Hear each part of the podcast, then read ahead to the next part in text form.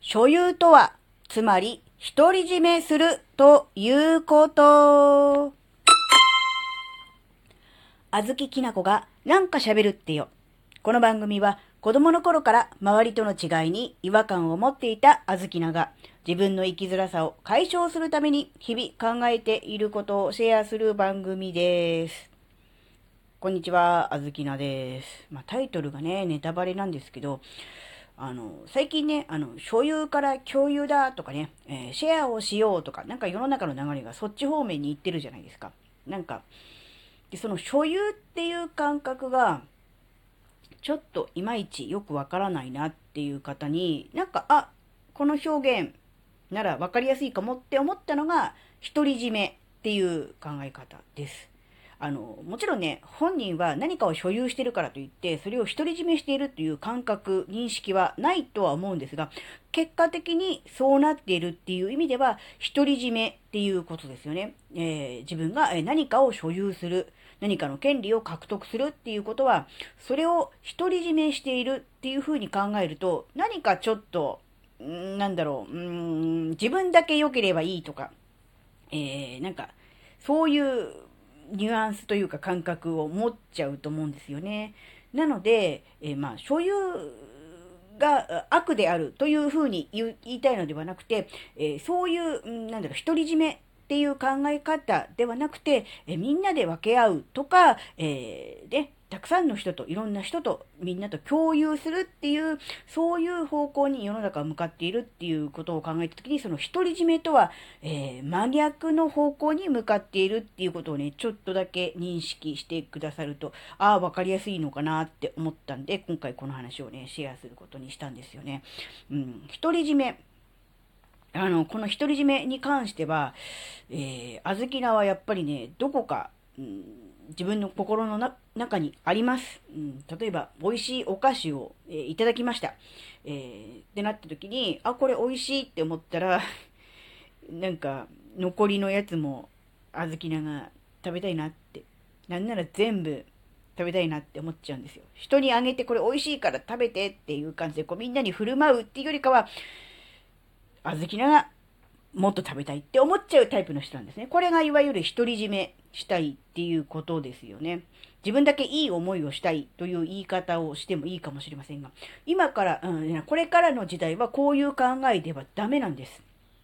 っていう、そういうことなんですよ。だから、うん、なんだろうな、所有したいとかね、独り占めしたいとかっていう、そういう欲求、うん、ある意味エゴ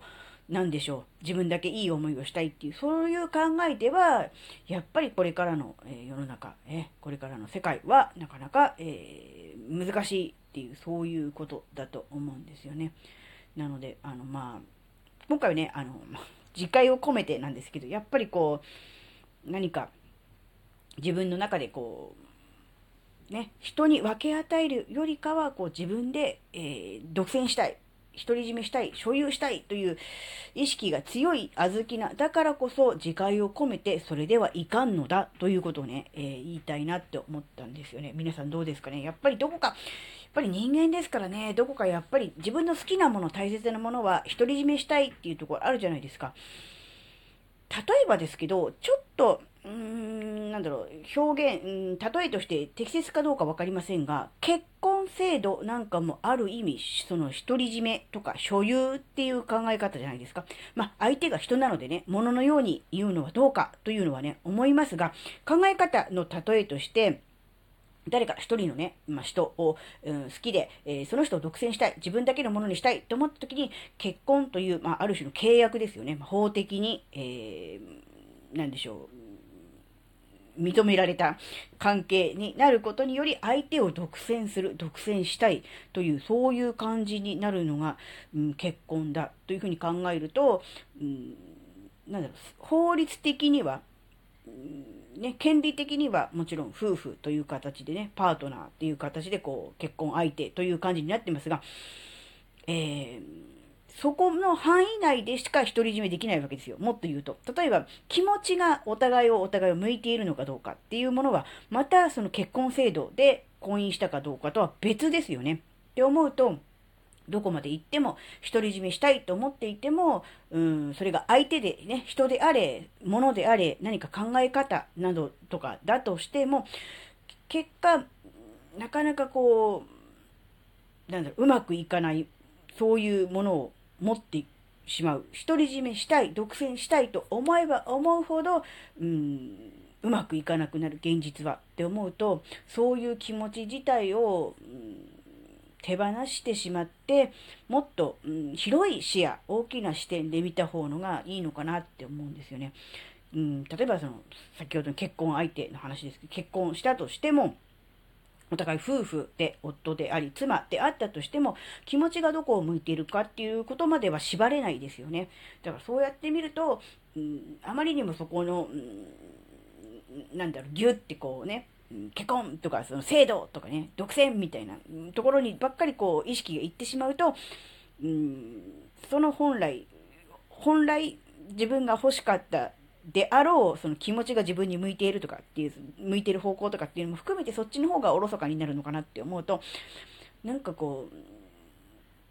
う、たとえ、うん、法律で認められた関係であったとしても、そこに甘んじることなくきちんとこう、向き合っていくっていうことも大事だし、うん、なんだろう、変なこう、独占欲とか、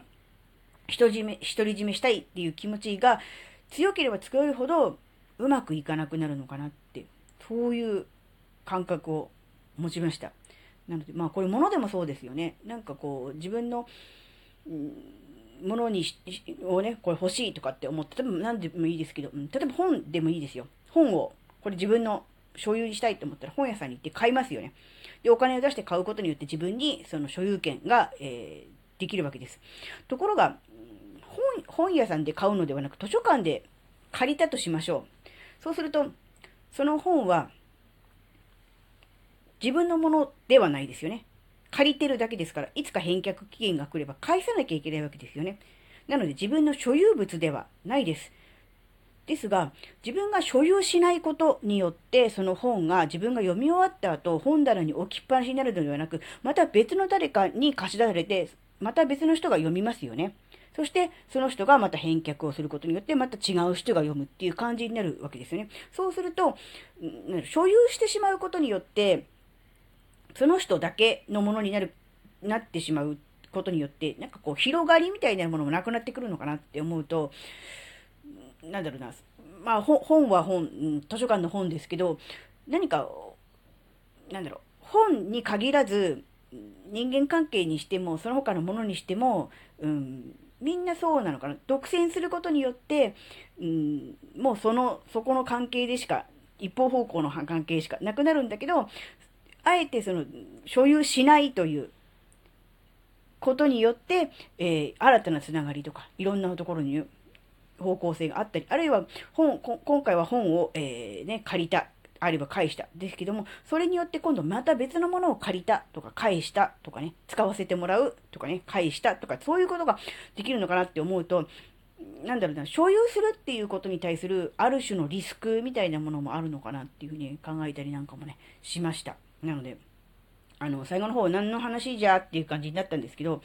あのー、独り占めとか、あるいはね、自分だけ良ければいいというような考え方が、これから先はもう、もっとね、今まで以上に通用しなくなるんじゃないかなっていう、そういうことが言いたかっただけでした。はい。今回のお話があなたの生きづらさ解消のヒントになればとっても嬉しいです。ここまでお聴きくださりありがとうございました。それではまた次回お会いしましょう。バイバーイ。